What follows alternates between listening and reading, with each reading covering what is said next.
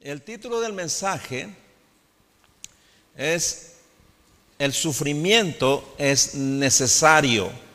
El sufrimiento es necesario. Le pido que vaya conmigo, si tiene una Biblia ahí, al libro de Job, capítulo 5. Job, capítulo 5, versículos 6 y 7. Job 5, versículos 6 y 7. Dice así la palabra de Dios. Y aunque las penas no brotan del suelo, ni los sufrimientos provienen de la tierra, con todo el hombre nace para sufrir, tan cierto como que las chispas vuelan. El domingo anterior dijimos que el sufrimiento es inevitable. Todos sufrimos y vamos a sufrir es parte de la vida, es consecuencia del pecado, en fin. Por eso dice aquí, el hombre nace para sufrir, la mujer también, ¿no? Jesús también dijo en Juan capítulo 16, versículo 33, lo siguiente, en el mundo tendréis aflicción, lo dijo el Señor. Entonces, el sufrimiento es parte de la vida. Cualquiera lo sabe porque todos ya hemos sufrido. Pero si digo que el sufrimiento es necesario, pensarán que estoy medio loco, ¿no? Si digo que el sufrimiento es inevitable por causa del pecado, los cristianos entenderán. Ustedes pueden entender. Pero si afirmo que es necesario que los cristianos sufran, muchos no van a aceptar. Soportar los sufrimientos inevitables es una cosa, pero verlos como necesarios es algo muy diferente. Porque nadie quiere sufrir. Todos queremos vivir bien, ¿no? Queremos vivir sin sufrir, ¿no? Ahora, soportar los sufrimientos cuando vienen, ¿no?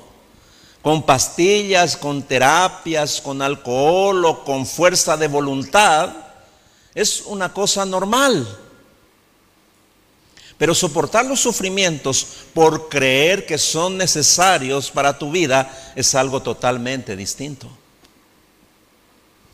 Sabemos que a los que no conocen a Dios, el sufrimiento los hace peores personas, más egoístas, más malos y los llena de amargura, de envidia y de malos pensamientos. ¿Qué efecto produce en tu vida cuando sufres? ¿Qué efecto han producido los sufrimientos que pasaste en tu vida? ¿Cuál fue la reacción, los sentimientos que tuviste? Pensá un poco.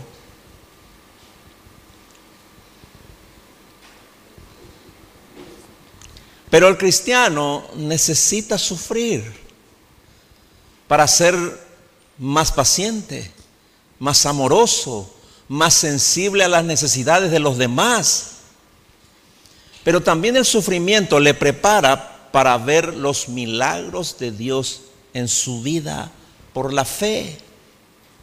Ahora, ustedes dirán que estoy loco, pero vamos a hacer una prueba. Vaya conmigo a Santiago capítulo 1, verso 2. Santiago capítulo 1, versículo 2. Y se van a dar cuenta allí de que yo no soy el único loco, hermano. Había otro que estaba en la Biblia también, ¿no? Y este está más loco, hermano. Santiago capítulo 1, versículo 2 dice, y atiendan bien, si, si lo ven en su Biblia mejor, ¿no? Santiago capítulo 1, versículo 2 dice, hermanos en Cristo, Ustedes deben sentirse muy felices cuando pasen por toda clase de dificultades. Ahí está, ¿se dan cuenta? ¿Alguno de ustedes es feliz cuando sufre? No, ¿verdad? Bueno. Y con sinceridad les pregunto, ¿cuántos de ustedes han podido obedecer esta exhortación al pasar por toda clase de dificultades y pruebas siendo cristianos? Posiblemente ninguno, porque no tiene lógica. ¿Por qué te alegrarías cuando sufres? Cuando el mal golpea tu vida. ¿Qué sentido tiene? Bueno, hasta que puedas discernir, nunca verás tus sufrimientos como necesarios, ni que sean para tu bien. Pero eso es precisamente lo que el Señor quiere revelarnos por su Espíritu. ¿Por qué el apóstol Santiago quiere que nos sintamos felices cuando sufrimos? Dice allí en el versículo 3, leímos el versículo 2, ¿verdad? De Santiago 1, el versículo 3 dice lo siguiente. Así, cuando su confianza en Dios sea puesta a prueba, ustedes aprenderán a soportar con más fuerza las dificultades. En primer lugar, debemos estar felices porque cada problema, cada dificultad que pasamos, Dios las permite para probar nuestra fe. Eso está diciendo aquí. Vimos el domingo pasado que nada sucede si Dios no lo ordena, especialmente en, nuestra vida como cristianos. Si alguno no estuvo el domingo pasado, le, le repito esto. Lamentaciones 3:37 dice, ¿acaso el hombre puede hacer algo que Dios no ha ordenado? ¿Acaso puede suceder algo que Dios no lo haya permitido? ¿Me entienden? Cuando nosotros somos cristianos, nada sucede en nuestra vida si Dios no lo permite. ¿Me entienden? Tanto lo bueno como lo malo, Dios lo permite. Esa es una, eso es algo que usted debe tenerlo en su mente constantemente. Debe saberlo. En Mateo capítulo 4, Jesús mismo fue llevado por el Espíritu al desierto para ser probado por el diablo. Y eso fue necesario para fortalecerlo y que él y ayudarlo a que pueda cumplir con su ministerio. Para eso fue probado. Por eso nuestros sufrimientos como cristianos son necesarios para fortalecer nuestra fe y para que aprendamos a soportar con más fuerza las dificultades futuras. También es muy necesario que aprendas a soportar el sufrimiento, porque tu adversario el diablo, como dice en 1 Pedro 5, tu adversario el diablo, nuestro adversario el diablo, ¿no? Anda como el león rugiente alrededor tuyo, buscando la oportunidad para devorarte. Y el tiempo del sufrimiento es la oportunidad que espera el diablo para alejarte de Dios. Siempre ocurre eso. Así que cuando tienes problemas, lo que hace el diablo es venir a decirte, ¿dónde está tu Dios? Porque tu Dios no te ayuda. No sé si le ha pasado a usted alguna vez, ¿no? ¿Por qué me pasa esto? ¿Qué hice de malo? ¿Qué, ¿Por qué? ¿No? Mira lo que dice Primera de Pedro capítulo 5, versículo 8. Primera de Pedro capítulo 5, verso 8. En adelante, vamos a leer hasta el versículo 10. Dice así el apóstol Pedro, tengan dominio propio y manténganse alerta. Su enemigo el diablo anda por ahí como un león hambriento buscando a quien devorar. Resistan al diablo y tengan una fe fuerte. Sepan que sus hermanos en todo el mundo sufren igual que ustedes. Pero Dios, quien los llamó para compartir su gloria eterna en Cristo, les mostrará todo su generoso amor. Sufrirán por un tiempo, pero después Dios los sanará, los fortalecerá, los apoyará y evitará que caigan. Ahí está. El sufrimiento, hermanos, en realidad es un campo de entrenamiento. Es el gimnasio de Dios que nos capacita para resistir los ataques del diablo. Jesucristo como hombre experimentó el sufrimiento y fue experimentado en el sufrimiento para vencer al diablo, al mundo, al pecado y a la muerte. Asimismo, el Señor quiere que seamos experimentados en el sufrimiento para que podamos también vencer al pecado, al mundo y al diablo. Fíjense lo que dice Primera de Pedro capítulo 4, versículo 1. Primera de Pedro capítulo 4, verso 1, dice así. Por lo tanto, ya que Cristo sufrió dolor en su cuerpo, ustedes prepárense, adoptando la misma actitud que tuvo Él y estén listos para sufrir también. Pues si han sufrido físicamente por Cristo, han terminado con el pecado. Ahí está. El que sufre en Cristo termina con el pecado. Cuando sufrimos muchas veces, ¿qué es lo que Dios hace? Usa el sufrimiento para que dejemos de pecar. Hay pecados que vos y yo nunca vamos a dejar. Solo cuando viene el sufrimiento, entonces es la ayuda de Dios para dejar el pecado. ¿Me entienden? Hay un propósito. Pero tenemos la certeza de que sufriremos solo por un tiempo. Pero después Dios nos sanará, nos fortalecerá, nos apoyará y evitará que caigamos. Eso dice allí. Entonces, el primer paso es dejar de ver tus sufrimientos como desgracias y sin propósitos buenos para tu vida. Por eso, o, pero, o, eso, solo será posible si eres un cristiano verdadero, una cristiana verdadera. Y si, has, y si estás seguro de que has nacido de nuevo. Para la mente humana normal o natural, eso es imposible. Siempre las personas que no le tienen a Dios, siempre ven mal su sufrimiento. Y sufren y se plaguean y se quejan y hacen cosas, no les sirve para nada, ¿me entienden? Si ustedes van para atrás antes de conocerle a Dios, ¿de qué les sirvió sufrir? les pregunto, ¿para qué sufrieron? Para nada, hermano. Nunca les sirvió de nada, ¿verdad? Al contrario, le amargaron la vida, ¿verdad? Pero eso no tiene que ser así. El sufrimiento es necesario porque nos conduce al propósito de Dios. Ustedes saben que Dios no tolera el pecado. Y su propósito es que dejemos de pecar, dice, para, para que seamos santos como Él es santo. Y así darnos también la plenitud de sus bendiciones.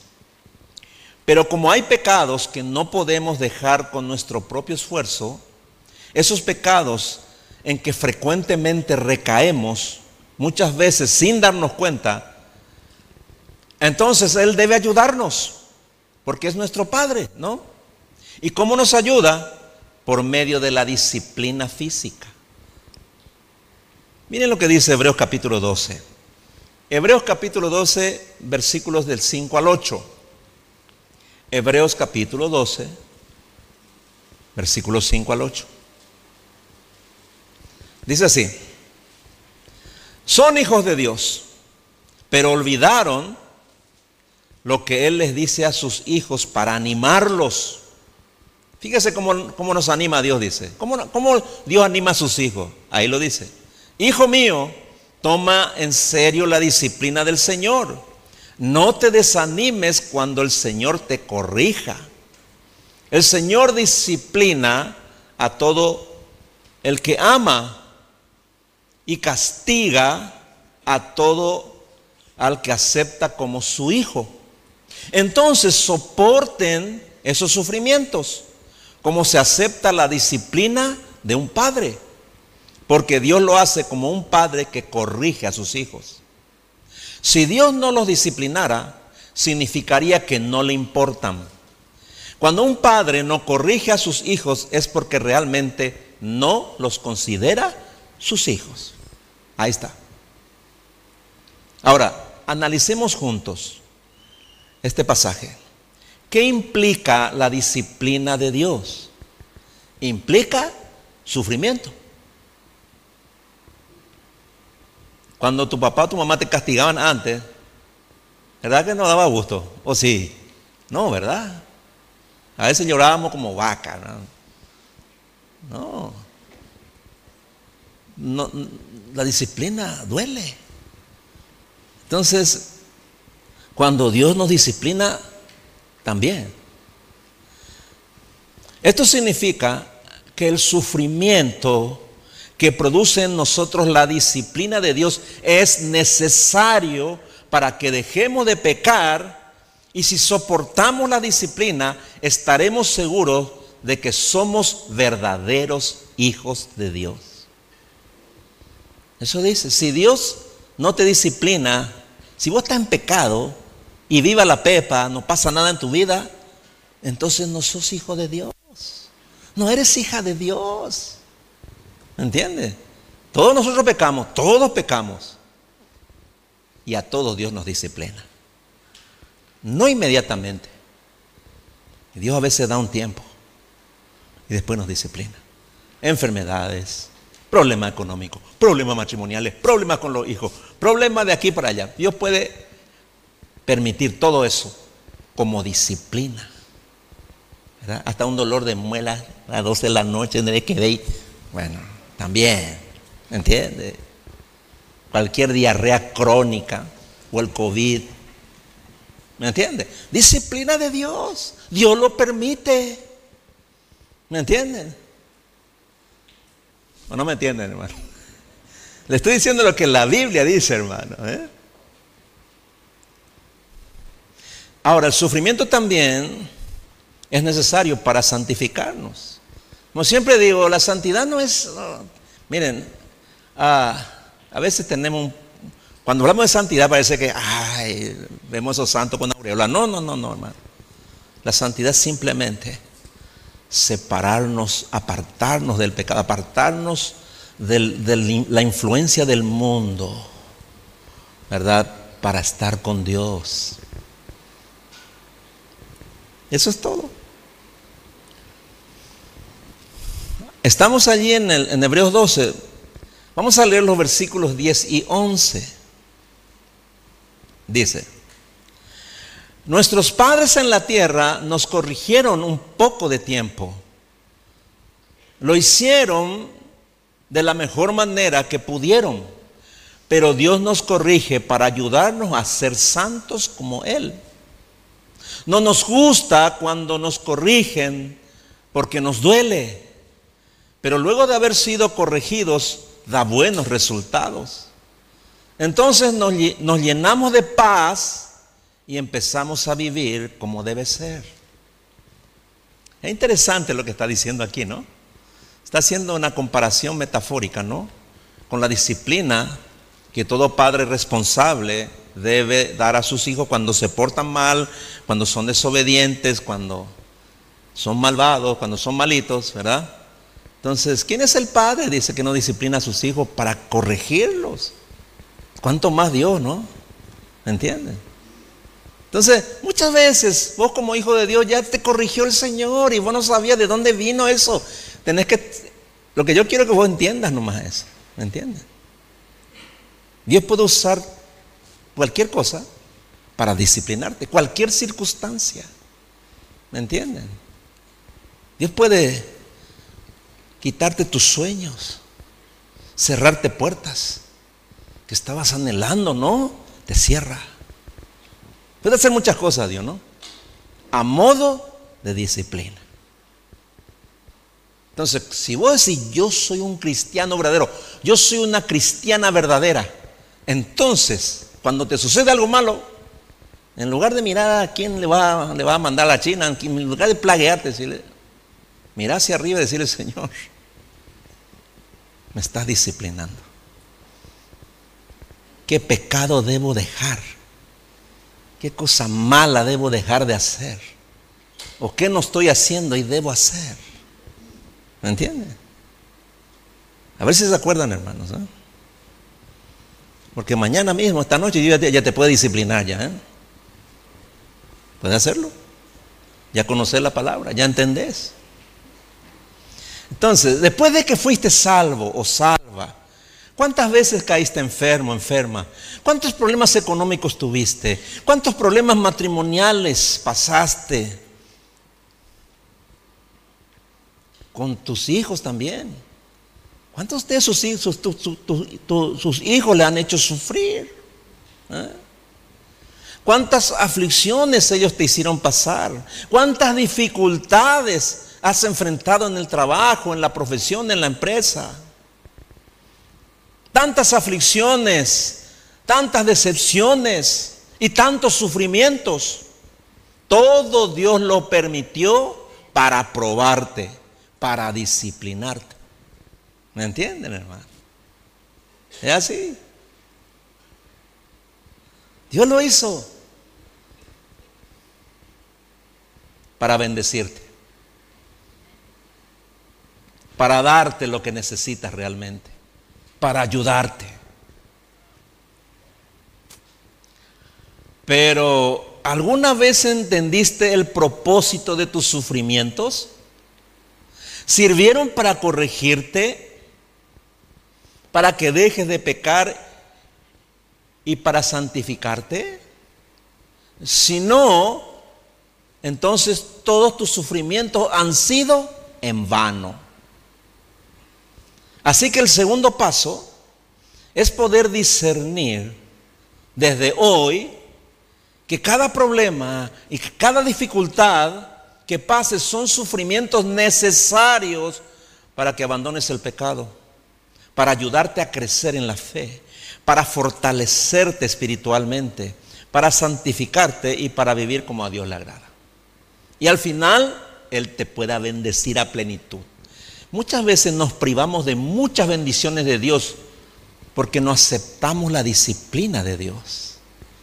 No aceptamos que Él nos corrija. Rechazamos el sufrimiento. Lo maldecimos. Y Dios está allí queriendo bendecirnos y no lo hace por eso. Entonces, cuando recibe la disciplina de Dios, acéptalo como disciplina de Dios. Corrige lo que tenés que corregir. Deja lo que tenés que dejar. Y ábrele la puerta a Dios para que Dios te bendiga. Es para nuestro bien.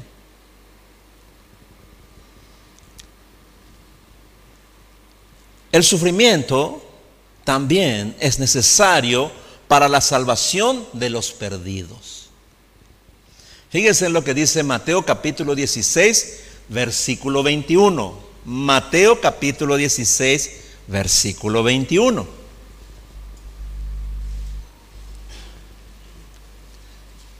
Dijo el Señor Jesús,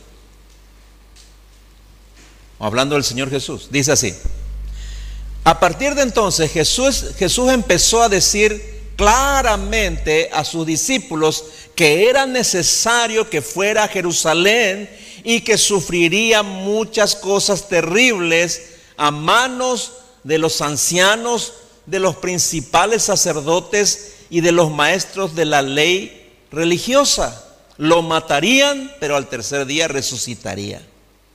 Fíjese lo que dice aquí, era necesario, dice. que fuera a Jerusalén para sufrir. Ahí está. Era necesario que Jesús sufriera y que muriera en la cruz porque esa era la única forma de pagar el precio por nuestros pecados.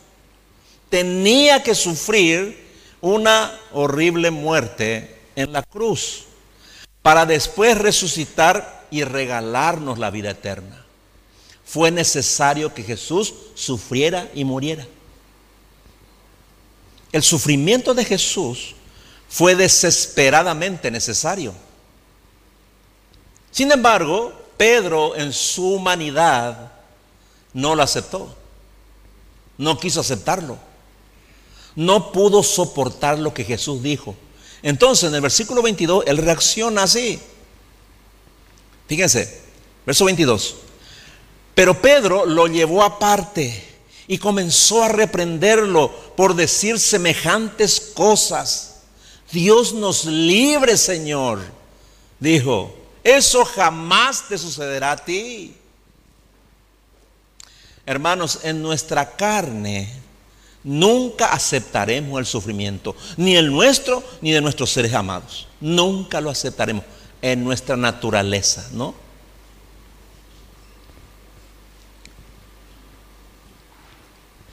En nuestra carne, repito, nunca aceptaremos nuestro sufrimiento o el sufrimiento de nuestra familia como necesario.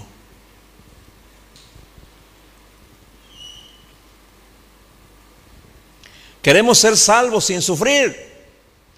Queremos ser bendecidos y aceptados por Dios y vivir una vida sin sufrir. Queremos que nuestros seres amados se salven sin sufrir. Queremos ser buenos cristianos, santos y obedientes sin sufrir. Pero eso no es posible. El sufrimiento de Cristo fue necesario para que vos y yo estemos hoy aquí en este lugar, redimidos por su sangre y salvos de la condenación eterna. Y, dice la Biblia que Jesús se gozó por ello. En Hebreos 12, Hebreos 12, versículo 2, Hebreos 12, versículo 2, dice lo siguiente. Fijémonos o fijemos la mirada en Jesús, el iniciador y perfeccionador de nuestra fe, quien por el gozo que le esperaba soportó la cruz, menospreciando la vergüenza que ella significaba y ahora está sentado a la derecha del trono de Dios. Quiero decirle algo respecto a esto. Cuando nosotros tomamos esto y lo creemos, ¿saben una cosa? Ningún sufrimiento te va a tumbar más. Ninguno. Cuando veas tu sufrimiento como algo necesario, Dios va a actuar a través de ellos. ¿Me entienden? Cuando tengas una perspectiva correcta, la perspectiva bíblica del sufrimiento, tu vida nunca más será igual. Nunca más verás lo que antes veías como algo muy malo, horrible, terrible, que nunca me suceda. Nunca más. Todo tiene su propósito. El propósito de Dios debe cumplirse en nuestras vidas. Y eso incluye el sufrimiento que es inevitable. ¿Me entiende, hermano? Toma esto para ti. Te conviene. Porque igual no lo vas a sufrir, ¿me entiendes?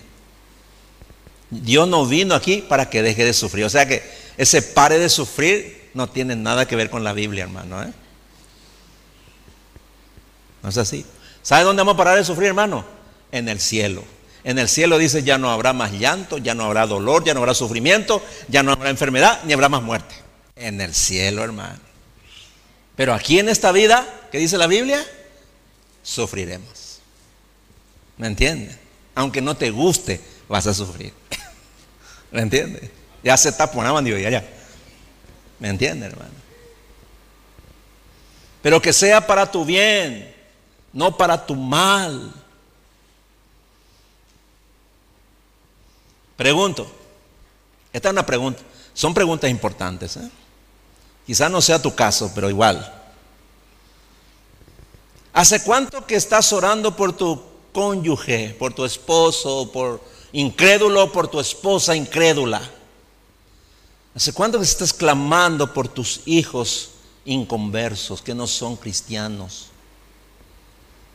¿Cómo crees que se van a convertir? horas para que un día decidan arrepentirse de sus pecados y sean salvos así de repente. Bueno, Dios puede salvarlos sin mediar el sufrimiento, pero en general no sucede así. Nuestros seres queridos necesitarán pasar por el horno de la aflicción y algunos quizás se convertirán después de pasar por muchos sufrimientos. La verdad es que los incrédulos solo buscan a Dios cuando sufren. Porque si el mundo te da todo lo que necesitas, oportunidades para prosperar, si gozas de bienestar, placeres, diversiones, comodidad, seguridad y esperanza en el futuro, y además tienes la opción de escoger una religión que te haga sentir bueno y espiritual, tú no necesitas al Dios de la Biblia, para nada. Solo necesitas una religión como muchos.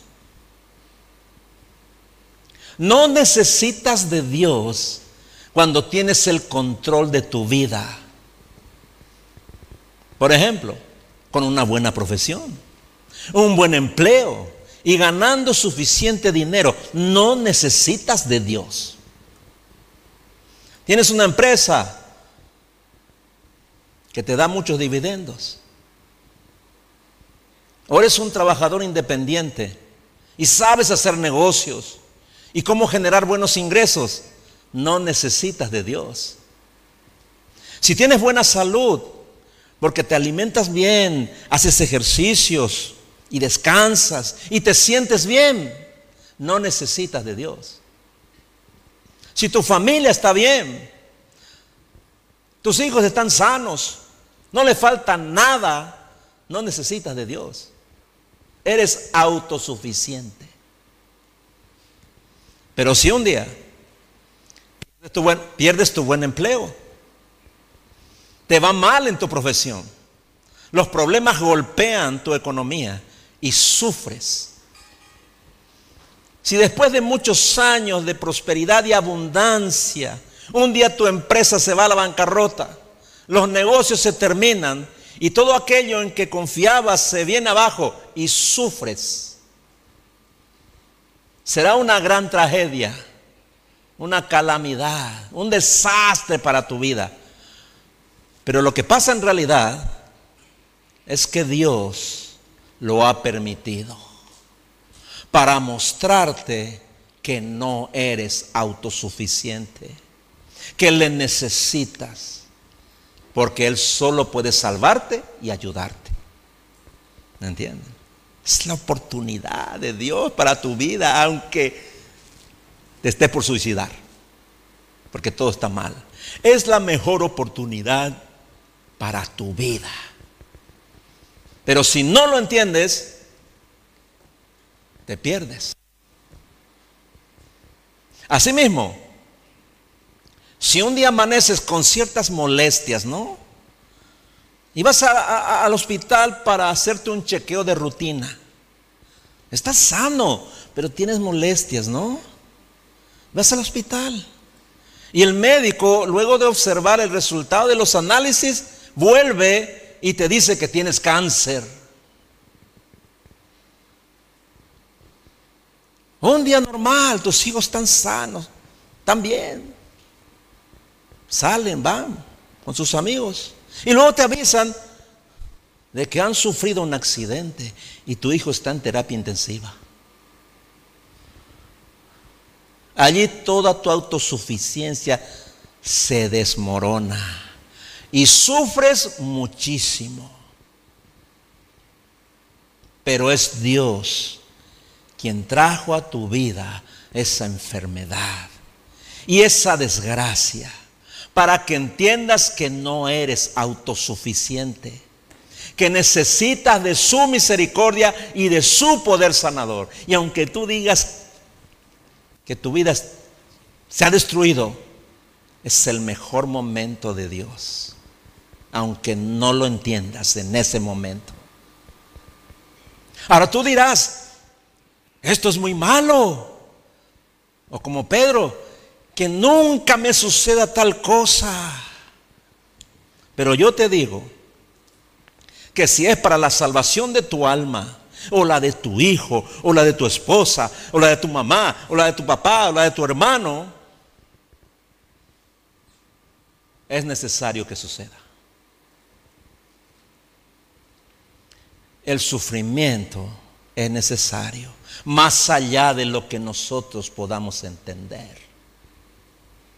Es necesario para la salvación de algunos o de todos tus seres amados, o tu propia salvación. El sufrimiento es y será necesario para ti y para mí, y para todos los que creemos mientras vivamos en este mundo. Miren lo que dice Romanos capítulo 5, versículos 3 y 4. Y respire un poco.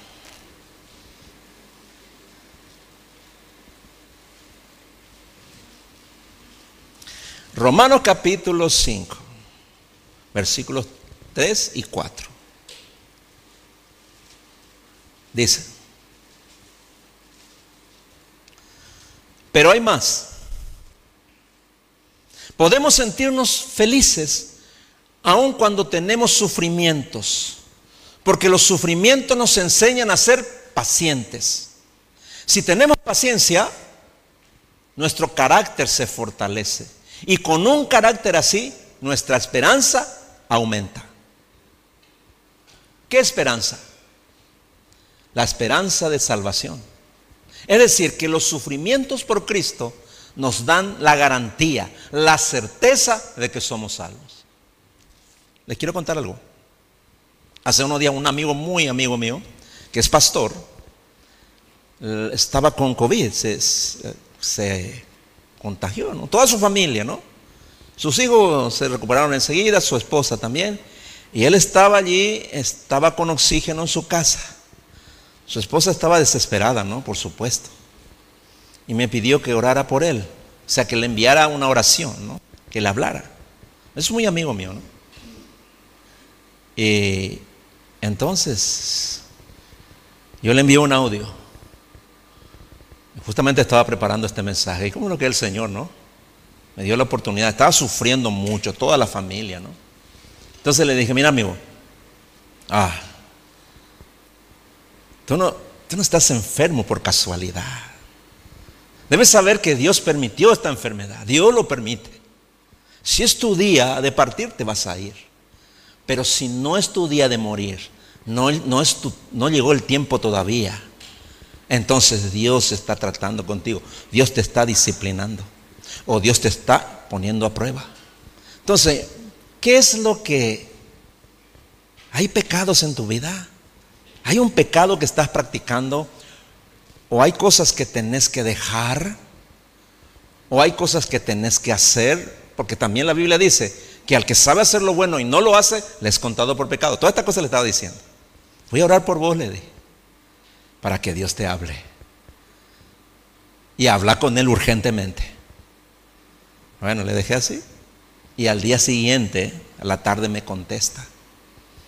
Y él me dice, sí, me dice. Yo hice muchas cosas que estaban mal. Dejé de hacer muchas cosas que tenía que hacer. Y había pecados que tenía que soltar, me dijo. Ya lo hice, me dijo. Al tercer día ya estaba bien él. ¿Me entiende? Parece increíble, ¿no? Pero ya está sano. ¿Me entienden, hermano? Entonces, la próxima vez que te enfermes, Ojalá que no, ¿verdad? Ojalá que sí, no sé. Depende de lo que necesites, ¿no? Pero la próxima vez que algo ocurra en tu vida, pregúntale a Dios. Examínate. ¿Me entienden? Cuando alguien en tu familia se enferma, llévale a que se examine, a que confiese sus pecados, a que se ponga cuentas con Dios, hermano. Porque al fin y al cabo, dice la Biblia, el Señor Jesús dijo, yo soy tu sanador. O sea, cuando usted dice, y acá hay una doctora acá al lado mío, enfrente mío, perdón, yo hablé una vez con un doctor, eh, antiguo ya, y él me estaba diciendo, cuando eso él estaba bien con Dios, y ese hombre me dijo, pastor, en realidad dice, nosotros los médicos no sanamos, me dice. Y ya me di cuenta de eso, dice. Porque hay personas que no deberían morir y mueren. Y hay personas que, tendrían que morir y, y viven. Tienen el mismo problema. Uno vive y otro muere. Por más atenciones que le demos. Y él entendió en ese momento que la medicina es simplemente un medio que Dios usa para sanar. Así que cualquier médico debe entender eso. Mi hermana, vos sos un instrumento de Dios nomás. El que sana es Dios. Vos sos el instrumento. Los, los medicamentos son solamente medios por los cuales el que sana es Dios. Amén, hermano. Entonces, es necesario sufrir por hacer el bien para que Dios reciba la gloria. Este es el último punto. Primera de Pedro capítulo 2 versículos 19 al 21. Primera de Pedro capítulo 2 versículos 19 al 21. Miren lo que dice allí.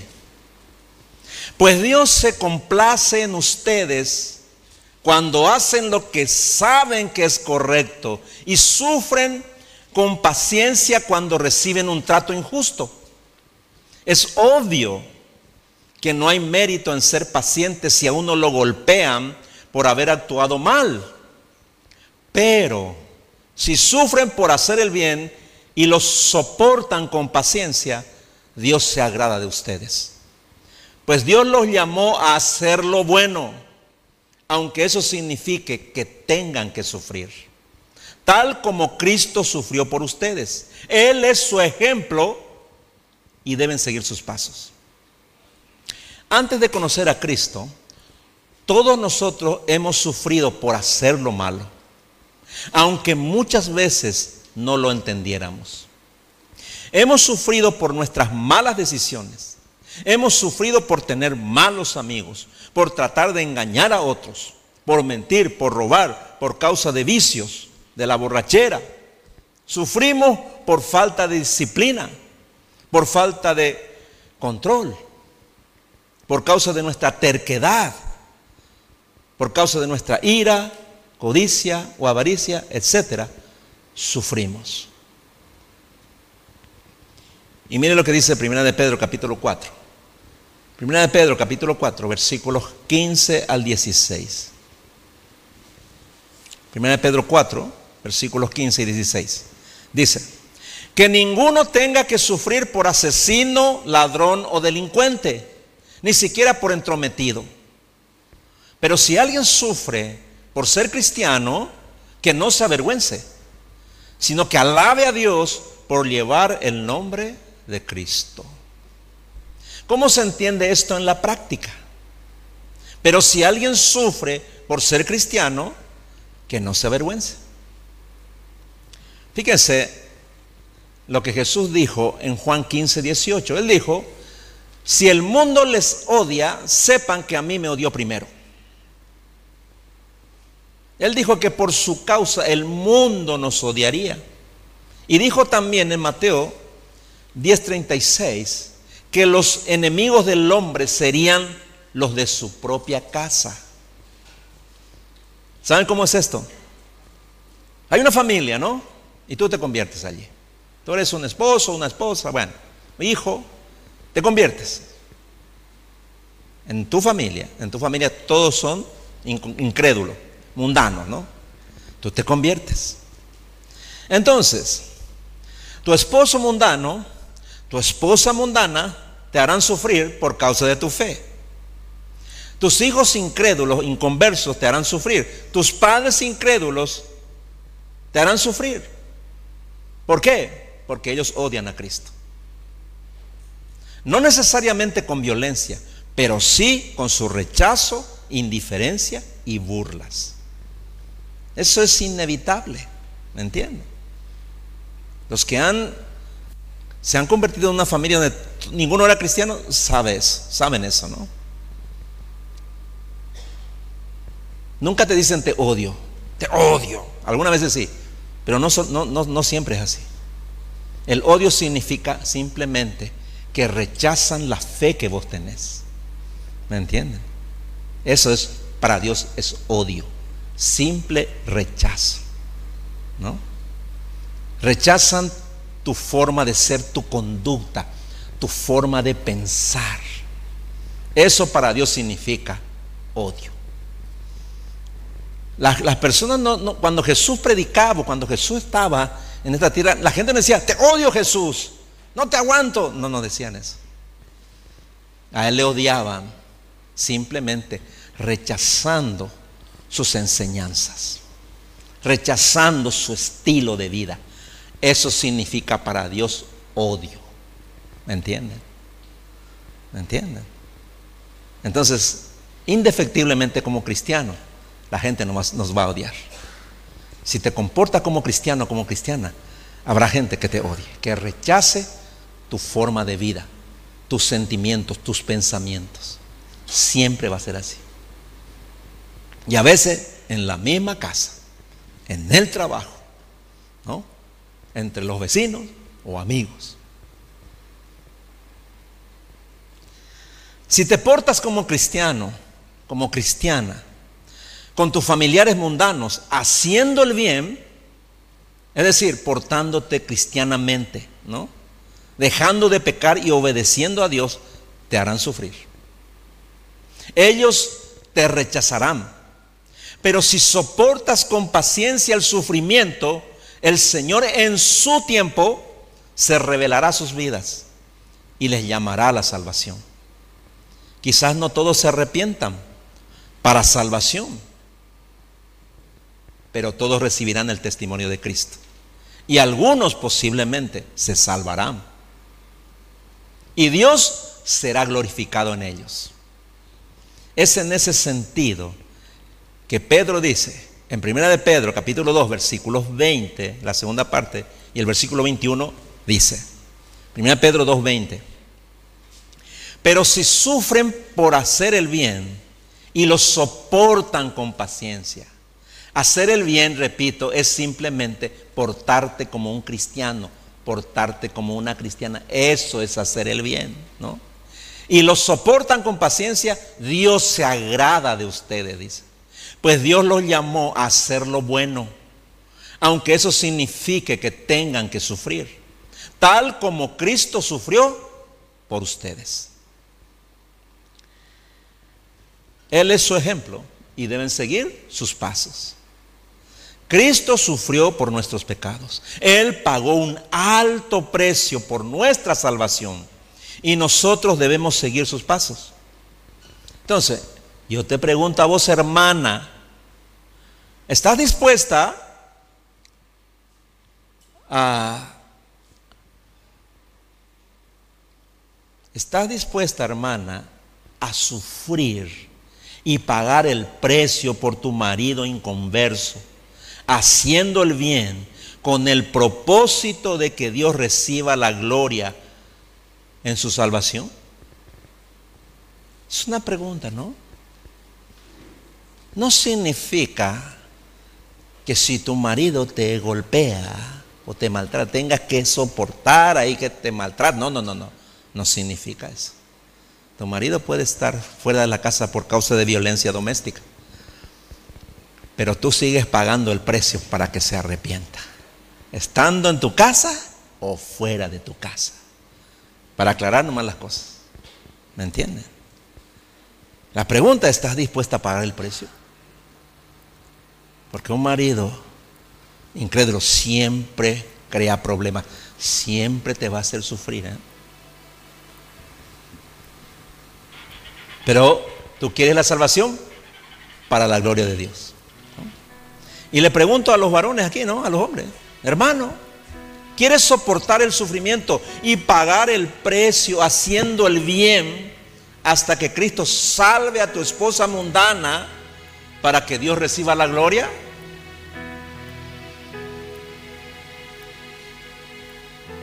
Que Dios reciba la gloria en la salvación de tu esposa. Ese es el precio que un cristiano paga. Padres, quieren pagar el precio soportando el odio de sus hijos incrédulos, que se burlan de Dios, que no quieren saber nada de Dios. ¿Están dispuestos?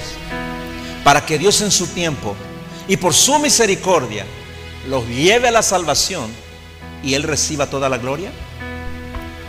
Es una pregunta que debes contestarte. Si están orando por la salvación de sus seres queridos, estén también dispuestos a aceptar el sufrimiento necesario que Dios traerá sobre ellos para llevarlos al arrepentimiento y a la salvación. Cuando tu hijo entra en la adolescencia y no es salvo, él va a pecar. O ella va a pecar y va a pecar mal. ¿eh? Ya no puedes detener eso. Instruye al niño en su camino. Cuando entra la adolescencia ya no tienes control sobre eso. Van a pecar. Y te van a hacer sufrir. ¿Estás dispuesto a pagar el precio? Hay una historia y con esto termino. En Lucas capítulo 15, 11 en adelante. Les voy a relatar, hermanos. Ya lo leí tantas veces, ¿no? Habla de la historia de un hombre que tenía dos hijos. Y uno de ellos, el más joven, un día le dijo, Padre, dame la parte de la herencia que me corresponde. Y su padre le dio a él y le dio al otro hermano también. El más joven salió de la casa. Dice la Biblia que este joven se fue en una provincia lejana a vivir perdidamente. Se fue y gastó todos sus bienes con rameras y quién sabe qué otros pecados terribles. El padre se quedó en la casa. ¿No? Obviamente este padre era, era un hombre que conocía a Dios. Obviamente él sabía la vida que llevaba su hijo fuera de su casa y él soportó el sufrimiento. Seguramente le llegaban noticias de que andaba con rameras, andaba con prostitutas, andaba en, fiestas, andaba viviendo perdidamente. ¿Verdad que causa dolor cuando un hijo vive perdidamente? ¿Sí o no? Este hombre soportó el sufrimiento. Lo soportó. No se fue tras su hijo. No se fue. ¿Por qué? Porque dejó que Dios tratara con él mientras él sufría en su casa, dejó que Dios tratara con él. ¿Me entiendes? No sabemos cuánto tiempo estuvo así, hasta que un día vino una gran hambruna sobre la ciudad donde estaba, en la ciudad donde estaba él. Y allí comenzó a sufrir este joven, comenzó a sufrir porque ya no tenía dinero y buscó un empleo, se fue y el único empleo que encontró fue en un lugar donde le dieron para criar, para, para cuidar cerdos, que era un animal inmundo para los, para los judíos. Y allí estando, fue cayendo, su sufrimiento fue aumentando, tenía tanta hambre que quería comer la comida de los chanchos. Obviamente esa comida no es, no es posible para el ser humano, no, no se puede comer eso. Pero tenía tanta hambre. Estaba sufriendo este muchacho, estaba sufriendo mucho porque nunca pasó eso en su casa. En su casa él tenía todo. Y él dijo, los jornaleros, los que trabajan con mi papá, viven mucho mejor que yo. Tienen abundante comida, no les falta nada. Yo estoy aquí, sufriendo. Y ahí volvió en sí. Y dijo, volveré y diré a mi padre, Padre, he pecado contra el cielo, he pecado contra Dios y contra ti